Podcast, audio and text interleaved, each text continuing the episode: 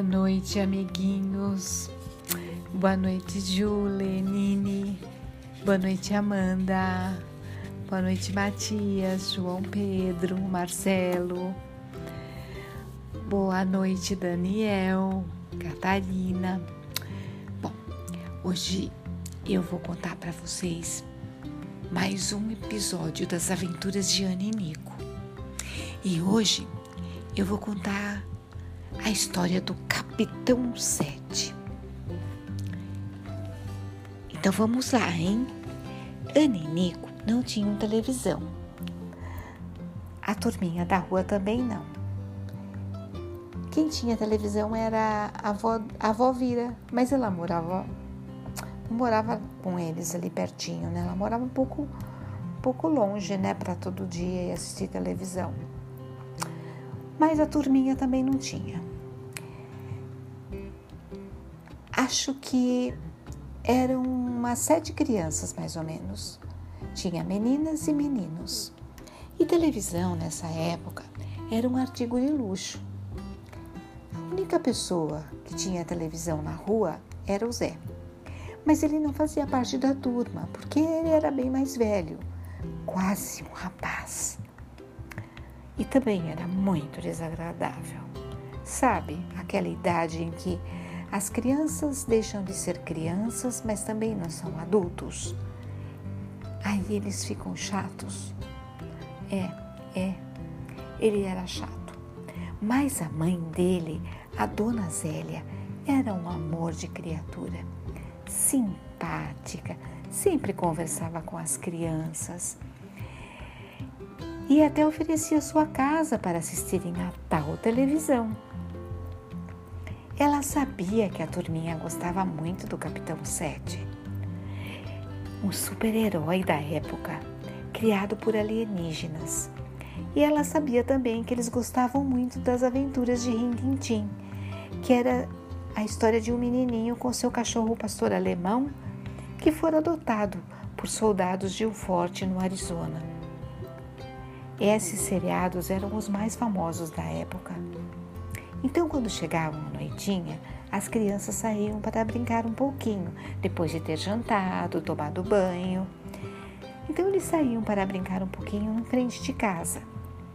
Só que a turminha da rua toda ficava ali e conversavam e acabavam indo para a casa do Zé assistir televisão.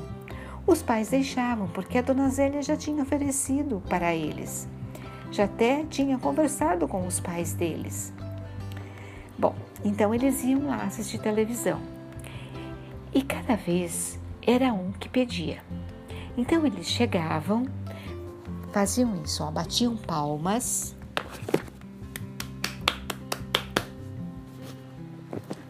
E pediam: Podemos assistir o Capitão 7? Lógico, dizia a dona Zélia. As crianças entravam, sentavam no chão para assistir esse super-herói que tinha roupa guardada numa caixa de fósforo e que lutava contra os maus, os vilões, que eram sempre bem feios. Era um seriado empolgante. E sabem que o Zé Malvado fazia? Quando queria que a criançada fosse embora, ele ia no quarto colocava um lençol na cabeça e saía de lá fazendo sons do além. Escutem só.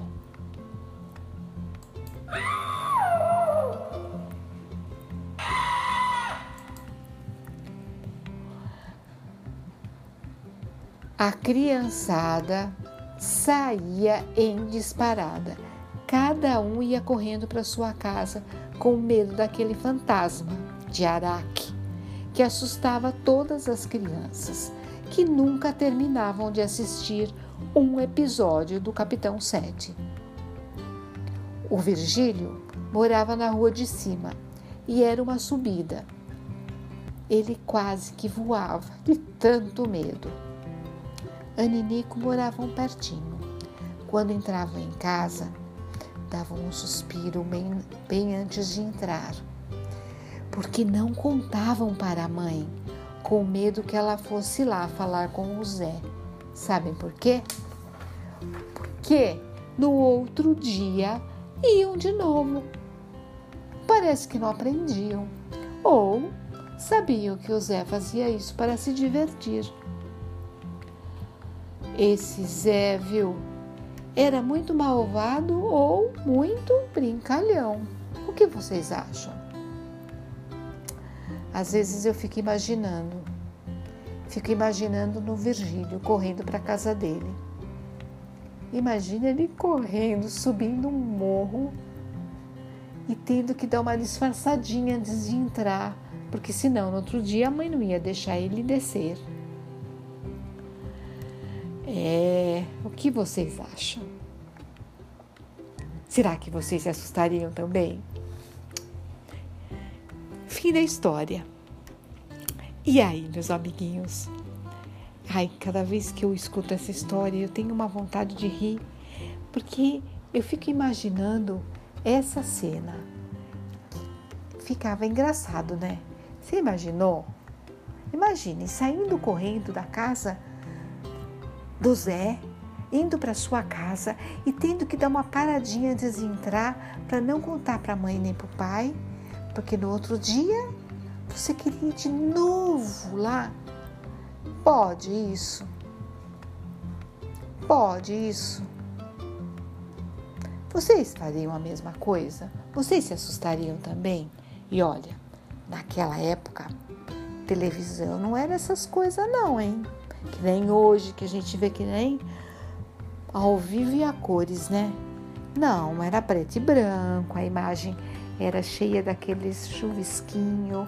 De vez em quando começava a descer umas linhas horizontal assim, que tinha um botãozinho lá na televisão que ajustava para parar. Então não era uma grande coisa, mas era o que tinha na época. Mas essa história é bem engraçada, né? Ou um pouquinho só. Então tá, meus amiguinhos, boa noite para vocês. Um beijo no coração, viu?